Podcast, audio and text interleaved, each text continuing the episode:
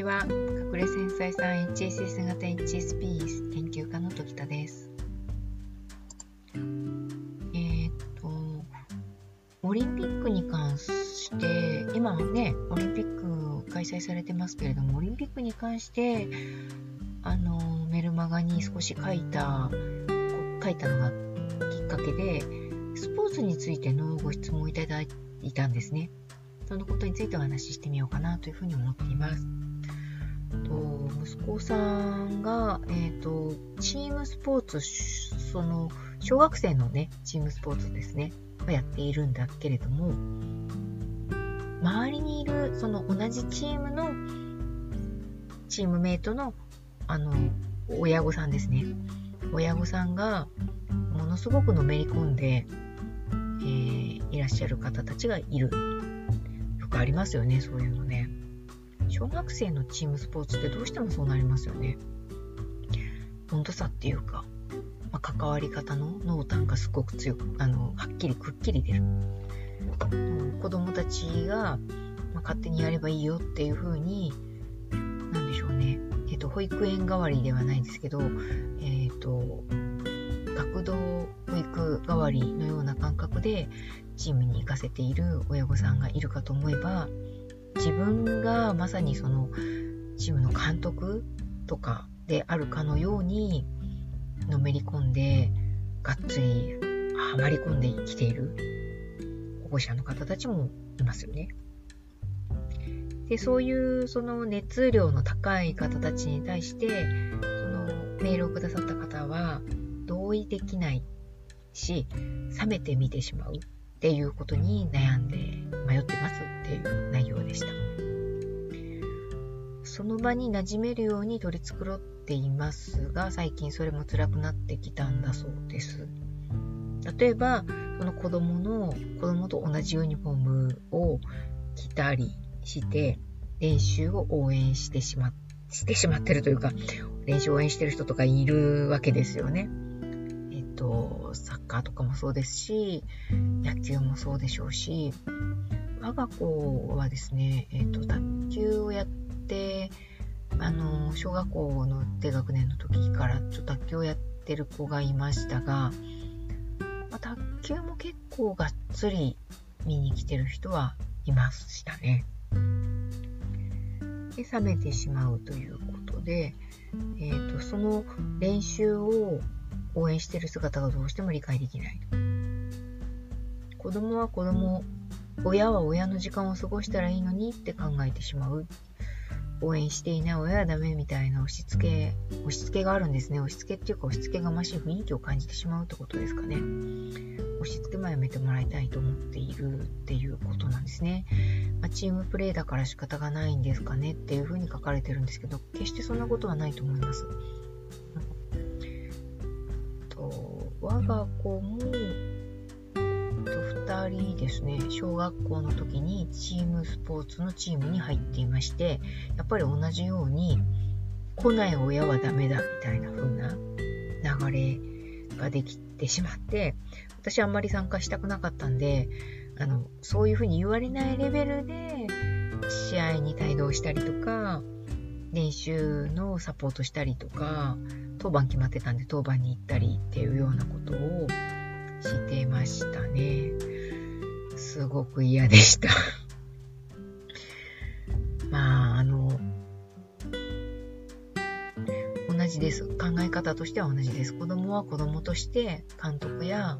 コーチに鍛えてもらえればいいし、見たい親は見に行けばいいし、見たくない、あの、忙しい親は任したって言って、いなくていいだろうなと思います。で、まあ、当番があるなら当番の時だけ行けばいいんじゃないかなというふうに思うんですよね。あの、次男の時だったんですけどね、あの、ものすごく熱を、こう、熱量の高い親御さんがいらっしゃって、その方が、えっ、ー、と、毎回のように、えー、試合には行きますし、もう毎日ね、毎毎日練習はなかったですよね。週3日ぐらい練習だったんですけど、週3日の練習ほぼ毎回来てるので、監督にそのお母さん熱心だということで気に入られたんですよね。で、どんどんその息子さんの背番号が上がっていったっていうちょっと珍事があってですね。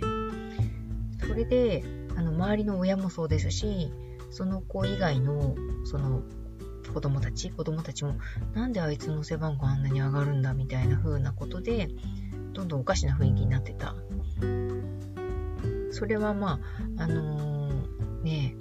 監督もやっぱり熱心に来てくれる親御さんに肩入れしてしまうっていう人間らしいところがあったのかなとは思いますけれども、周りから見ると不公平だっていうふうに感じるものでしょうし、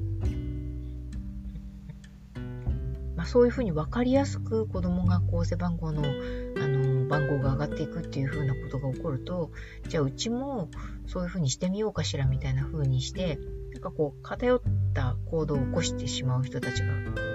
えてきてしまうんですよね。であの一生懸命練習を見に来るっていうようなことがいいことだっていうふうになっていった時期ありましたね。うん。これは、割り切れない、割り切れて来てない人もいるわけじゃないですか、親御さんの中には。別に任せとけばいいから、自分は見に行かなくてもいいからっていう風にして割り切れて見に行くっていうことが、私たちには多分できないんだと思うんですよね。どうしても周りの目が気になってしまうので、あの人より私行けてないんじゃないかとか、行かないお母さんは積極的じゃないっていう風に思われてるんじゃないかっていう風な人の思惑に悩んでしまうっていう質なので、タチなので、なんかそこは、あの適度に行くしかないのかなというふうに思いますが、えっ、ー、と適度に行くっていうことが苦痛なんだっていう話ですよね。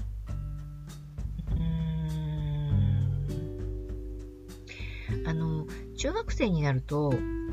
これ小学校のスポーツ特有なんですよね。中学生になるとよほど強いチームでない限りそんなに保護者の協力って求められないと思うんですよ。すんごい強いチームは違いますよ。すんごい強いチームとか、あの全国大会常連校、常連校みたいな、常連チームみたいなところになると、もう、親、ずっと参加みたいな感じですね。息子のってた高校の野球部とかすごい強かったんですけど、卓球部も強かったんですけど、親の応援団みたいなのありましたね、そういえば。応援団どころかもうがっつり参加してる。それはそれでなんかこうね、子供たちの活躍を、うん、本当に本心底バックアップしたいっていうような親御さんが集まってるんでしょうから、それはそれでまあ好きなようにやっていたらいいんじゃないかと思うんですけれども、そういえば私、我が子のえーと、行っていた卓球部もかなりその全国大会とかに行くようなぐらいのすごい強いチームだったんですね。ただ卓球って個人ワークなので、個人、個人プレー、個人プレーっていうか、まあ、ね、チームではないので、その強い子の親御さんが帯同してくれるみたいなところが、まあ、うまく持ち回りであったのかな。私たち、あの、私の息子は、そこまですごく強かったわけではないのであの、いつもすいません、お願いします、みたいな感じで、あの、引いてましたねっていうか、まあそういうこう、役割分担役割役割として、私はあんまりそういうの見るの、え、ー、と、得意じゃないし、何の応援もできないし、いつもすいませんっていう風に、あの、いつもありがとうっていう風に声をかけさせてもらって、お願いして、必要最小限なことは、とりあえずやりますけどっていう風なスタンスでいられたんですよね。でもそれも高校生だったからなのかもしれない。小学生ぐらいの子の親ってまだ我が子がプロになれるんじゃないかみたいな期待とかを結構持ってるんじゃないかと思うんですよね。今一生懸命やったら中学高校でもっとこの子は伸びるんじゃないかみたいな期待がまだ大きいのでいい意味で諦められてないっていうかですねいい意味じゃないか。あの、子供の、うーん、なんて言うんでしょうね。ちょっとこう何かに興味を持つと、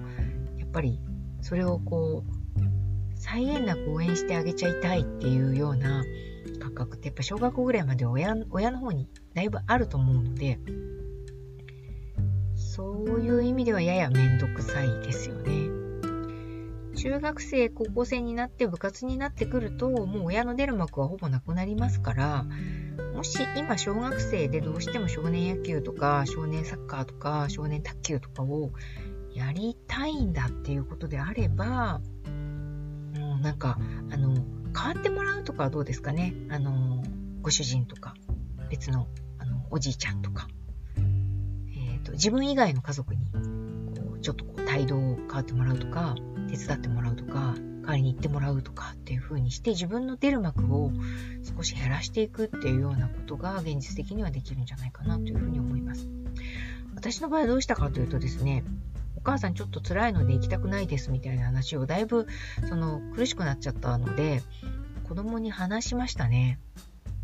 あの、そんなに即座に話せたわけじゃなくて、やっぱり悩んで悩んで、それでようやく話したんですけど、それからしばらくして、その、さっき言ってたようなチームがぎくしゃくするっていうようなことが起こってきたので、子供がもういいや、このチームみたいな、もうなんかこのチームでやるの、あの、ちょっといい気分じゃないから、あの、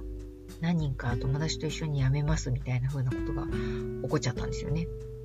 それで、まあ辞めたんです。なので、えっ、と、小学、彼が、次男が小学校4年生の時までは、チームスポーツに関わっていましたけど、それはそれで辛かったですね。えー、やめてもいいのかなというふうに思いますが、子供が、お子さんがやめてほしくない、やめたくないっていうのであれば、やり方を変えるっていう方向性で考えてもいいんじゃないかと思うんですよね。私たちほど、